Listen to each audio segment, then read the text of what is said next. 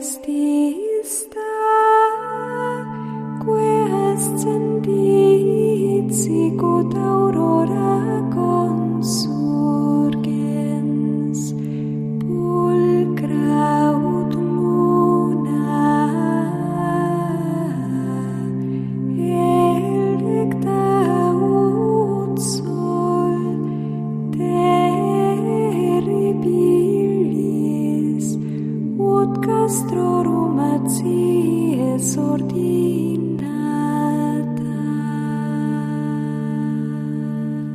Comienza Sor Ángela María, Madre y Maestra, dirigido por el Padre Sebastián Moreno.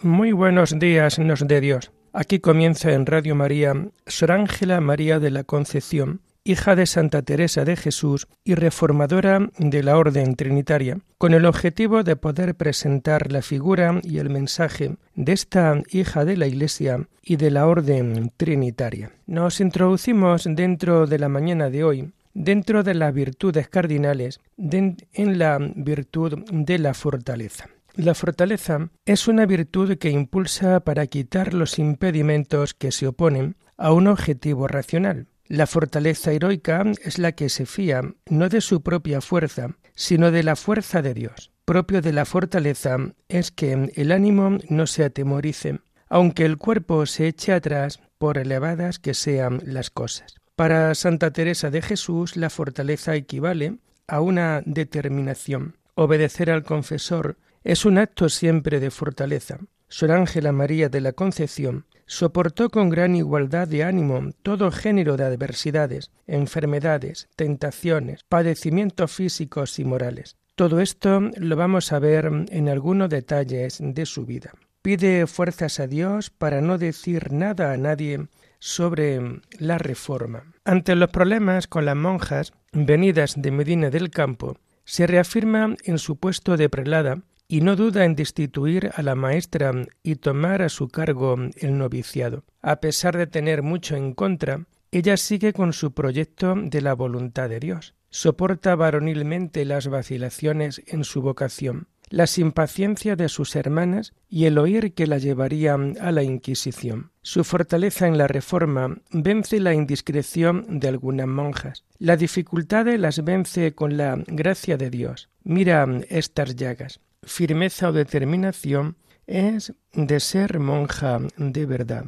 Es de fortaleza el no decir a nadie el negocio de la reforma, y a pesar de que a veces esté mucho en la cama, su espíritu sigue firme, sigue su camino marcado por Dios, a pesar de que en Madrid se acuesta y se levanta con penas. Su fortaleza es heroica al proceder solo de Dios. Hija, ten ánimo, y déjalo por mi cuenta. La vida de Sor Ángela no fue fácil, pero ella supo sobrellevar todas las adversidades con gran fortaleza. La fortaleza la saca del total abandono y de la esperanza en lo designio del Padre. Yo, ¿quién soy por mí, sino un poco de polvo que cualquier viento deshace?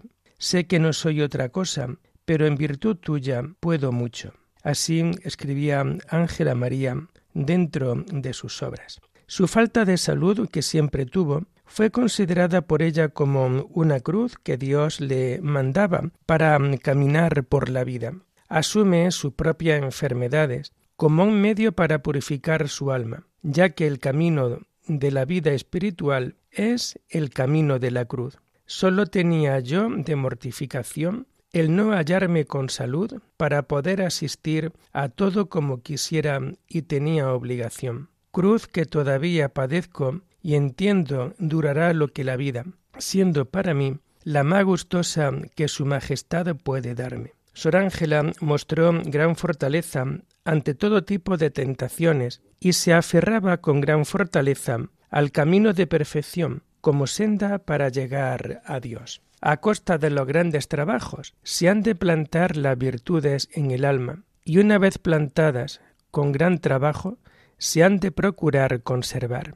Ella se muestra fuerte ante la adversidad, sabiendo resistir, sabiendo resistir con varonil constancia todo aquello que va destinado a promover la mayor gloria de Dios. La fortaleza no se apoyaba en la confianza de sus propias fuerzas, sino que la fortaleza le fue concedida por la providencia, en cuyos brazos se abandonaba. Señor, yo no te pido nada, pero si tú me lo quieres dar, darme fuerzas. Venga en buena hora, que aquí estoy. En los inicios de la vida religiosa, Dios le concedió una admirable fortaleza para soportar las enfermedades, y así le dio a entender que no la tenía destinada a la orden carmelita. Algunos de los males que padeció en Valladolid fueron turbación de la vista, entorpecimiento de la lengua cuando tenía que leer o entonar, desmayos. Como no había razones médicas que lo justificaran, la priora y la maestra creían que eran manifestaciones del diablo, por lo que le impusieron fortísimas penitencias, ocasionándole un mayor deterioro en su salud. Sor Ángela lo padeció con fortaleza y prudencia, no hablando de ello y sufriéndolos con admirable entereza. Tras su salida de la orden carmelitana y su entrada en la Trinitaria, siguió padeciendo su poca salud, ya que siempre le acompañó, no pudiendo asistir a los actos de comunidad, lo que era una gran mortificación y a pesar de ello asumió con fortaleza la responsabilidad de la fundación, trámites, personas y además de su delicada salud no le impidió su fundación. Mostró extraordinaria fortaleza para sobrellevar las amarguras de aquellas dos monjas venidas desde Medina del Campo. También la virtud de la fortaleza en los primeros tiempos de la fundación con el mal comportamiento de estas madres, también se hizo fuerte para superar el tedio que le daba la tarea de escribir. Superó todo tipo de dificultades para llevar a cabo, por obediencia, el tema de escribir. Tenía muchas tareas que desempeñar como priora. También mostró admirable fortaleza al proyectar, poco antes de morir, la fundación de otro convento, y para lo cual llevó a cabo todas las diligencias. Todo lo que era para Dios era poco hizo gala de una gran fortaleza, muy especialmente en los prolegómenos de su propia muerte. Dios, que siempre la había favorecido, la dejó en tantas tinieblas en esta última enfermedad que solía decir lamentándose que se hallaba hecha un tronco.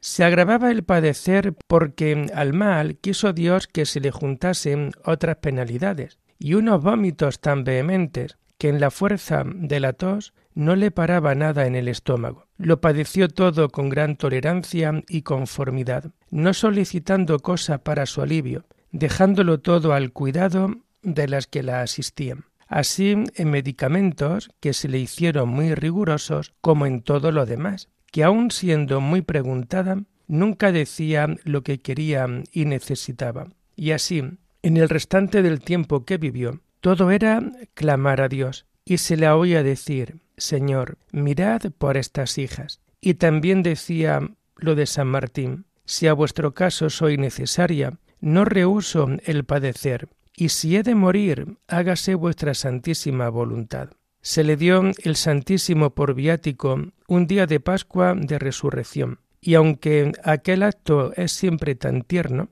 en aquella ocasión fue tiernísimo, porque su reverendísima hizo una exhortación a la comunidad con tanta ternura y con tanta humildad, y con ella pidió perdón, que todas se deshacían en lágrimas. La fortaleza apreciada en Sor Ángela de la Concepción le fue concedida por la continua presencia de Dios en su vida, por la interiorización de la pasión de Cristo y por el inmenso amor que ella poseía para regalar a sus semejantes. Ella decía Muera y desfallezca yo, Señor y Dios mío, que no quiero más vida, si a ti que eres la mía, te la quitan por mi amor en la cruz. Pues con esta pequeña introducción a esta virtud cardinal de la fortaleza, también nosotros en esta mañana es bueno preguntarnos si esa virtud también forma parte de nuestro natural ser interior. Y ojalá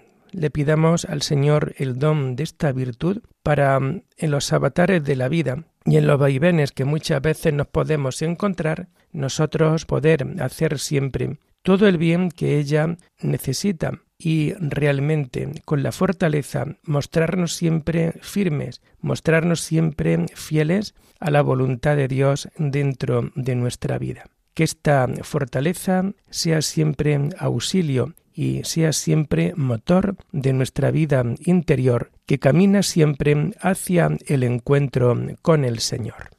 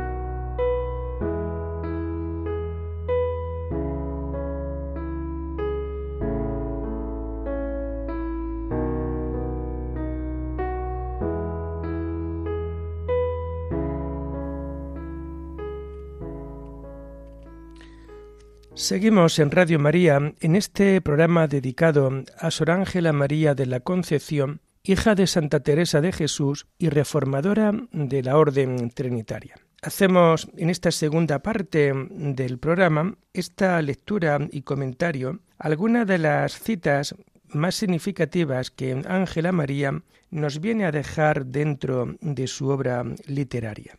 Y así, en el libro de la autobiografía, nos comenta lo siguiente. Nada se apetece, ni aunque sea consideraciones santas, solo aquel estarse en la fe, sabiendo que allí está Dios.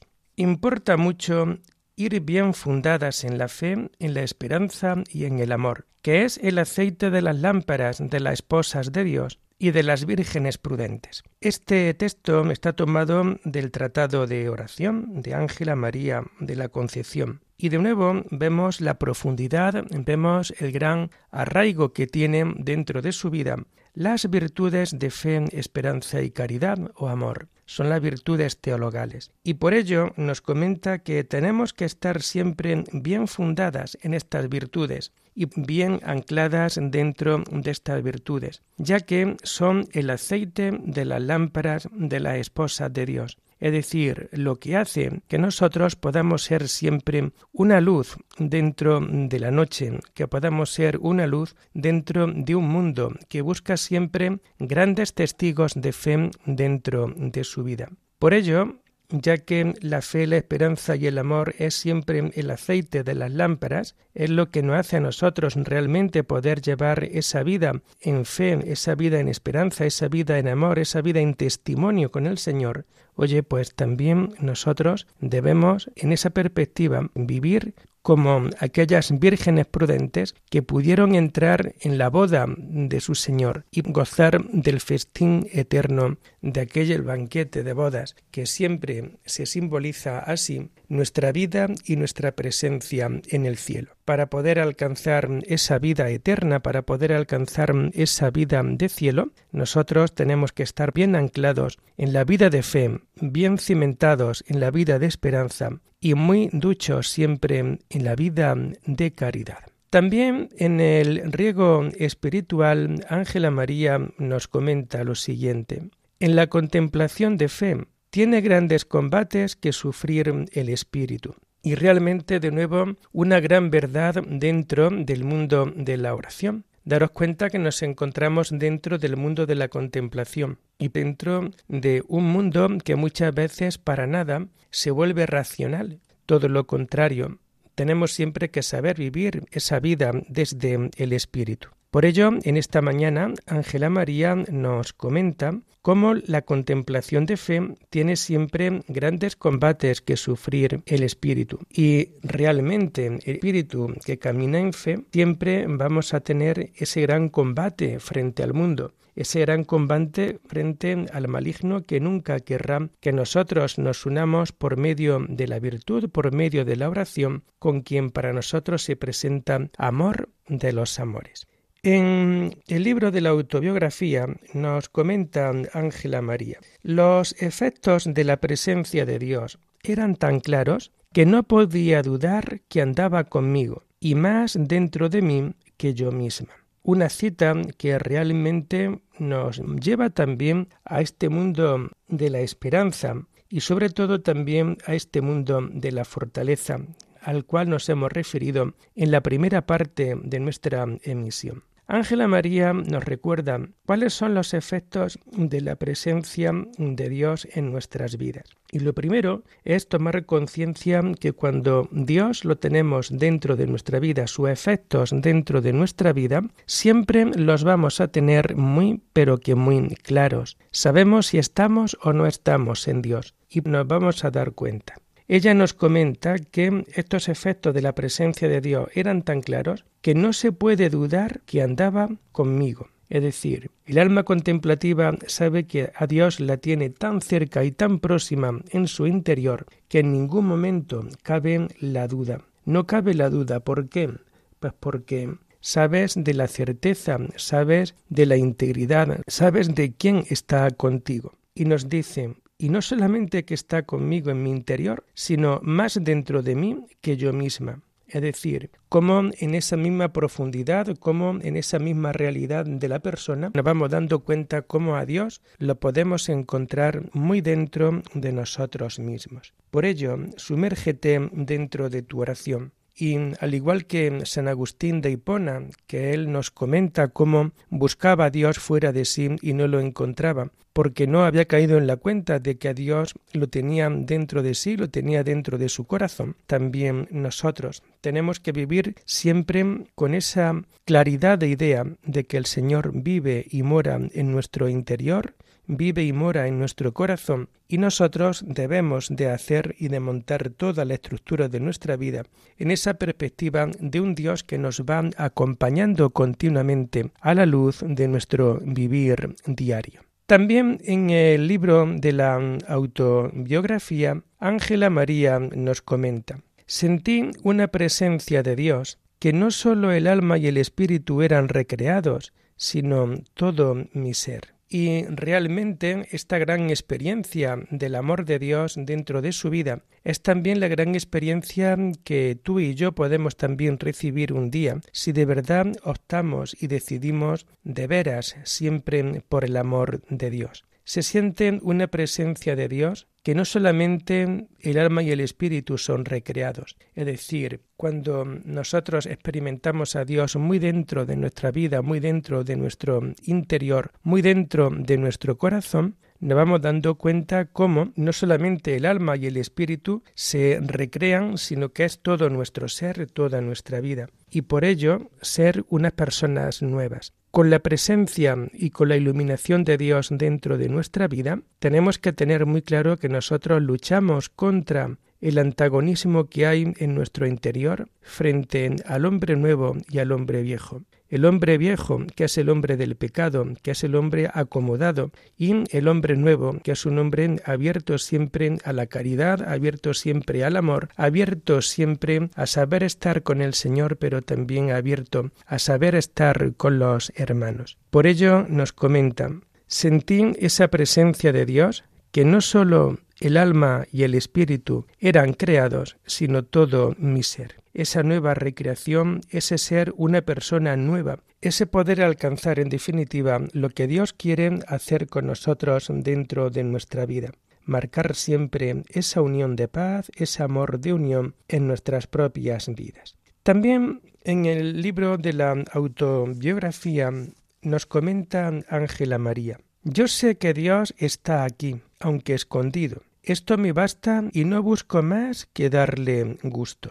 Y realmente, ¿no? Realmente, como sabemos que la presencia de Dios dentro de nuestra vida lleva consigo una certeza interior que no material, sino espiritual, de que Dios lo tienes muy cerca y que a Dios lo tienes muy dentro de ti, por ello nos comenta, yo sé que Dios está aquí. Dios siempre está con nosotros, Él está aquí. Y aunque escondido, eso basta y no busco más que darle gusto. Y es tan grande el poder experimentar a Dios tan cerca, es tan grande el poder sentir la presencia de Dios dentro de tu vida, dentro de tu corazón, que esto nos basta. Y no buscamos más que darle gusto a Él, y no buscamos a Dios fuera de nosotros, sino todo lo contrario, el poder buscarlo dentro de nosotros mismos. El encuentro de Dios siempre se produce en el interior del hombre y el ser humano que busca ese encuentro con Dios tiene que saber prepararse para poder recibir todos los efectos del amor divino dentro de la vida de cada persona que realmente llega a este grado de intimidad siempre con el Señor. Y nos comenta Ángela María en el libro de la autobiografía.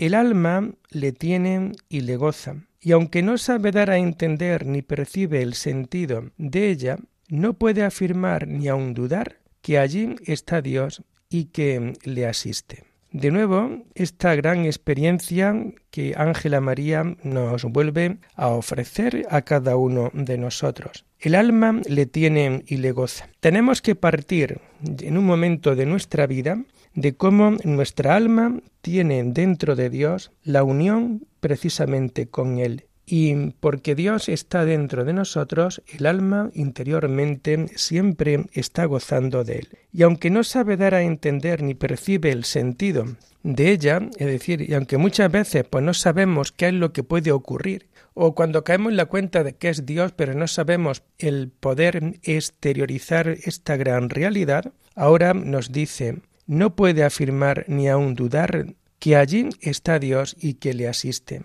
Ella lo sabe, pero aunque a veces cueste trabajo el poder afirmarlo, sabe que Dios en ningún momento la deja y la abandona. También en el libro de la autobiografía, Sor Ángela nos comenta, Conozco que Dios se hace el retirado conmigo, y creo que no lo está, porque me hallo hoy con una alegría tan grande en mi interior, y no tengo ninguna duda porque esta me la causa Él. Y de nuevo, siempre esa certeza de fe con la que el contemplativo tiene que saber convivir continuamente a lo largo de toda su vida. Mirad, conozco que Dios se hace el retirado conmigo. A veces da la sensación como que se puede jugar a un juego de niños muy conocido por cada uno de nosotros, que es el escondite. ¿Qué ocurre cuando nosotros o cuando vemos jugar a los niños al escondite? Los niños están presentes, los niños se esconden. Hay que buscar al niño que está perdido, pero nos damos cuenta que aunque no lo veamos, están ahí,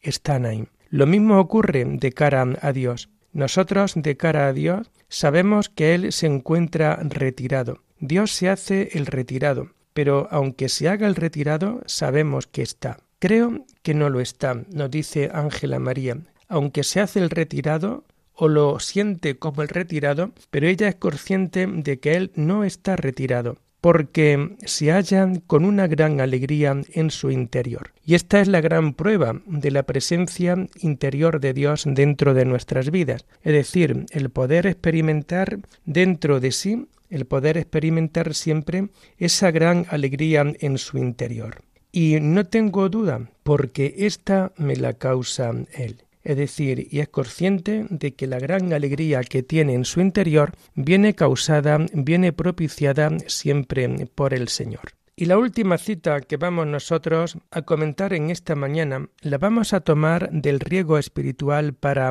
las nuevas plantas. La oración es la que engendra en nosotras una viva y verdadera fe de que el Señor nos considera todo lo necesario para su santo servicio. Y de nuevo, esta claridad de vida, esta claridad de idea que Ángela María nos está ofreciendo. Nos comenta ella en el riego espiritual. La oración es la que engendra en nosotras una viva y verdadera fe de que el Señor nos concederá todo lo necesario para su santo servicio. Y realmente lo que nosotros necesitamos es todo aquello que sea necesario, todo aquello que nosotros necesitamos para poderle servir. Cuando nosotros oramos, esa oración lo que crea dentro de nosotros es una viva y verdadera fe de que el Señor nos va a conceder aquello que necesitamos. El que ora todo lo espera de Dios. El que vive en su presencia sabe que todo lo espera de Él. Pues queridos hermanos, confiamos siempre en la benignidad de nuestro Dios, confiamos siempre en que Dios es Padre, confiamos siempre que Dios cuida de cada uno de nosotros, que nos ofrece a cada uno de nosotros aquello que más necesitamos, aquello que más nos conviene. Y lo vamos a dejar aquí por hoy, invitándoles ya a seguir en este programa el lunes de la semana próxima, si Dios lo quiere. Alabada sea la Santísima Trinidad, sea por siempre bendita y alabada.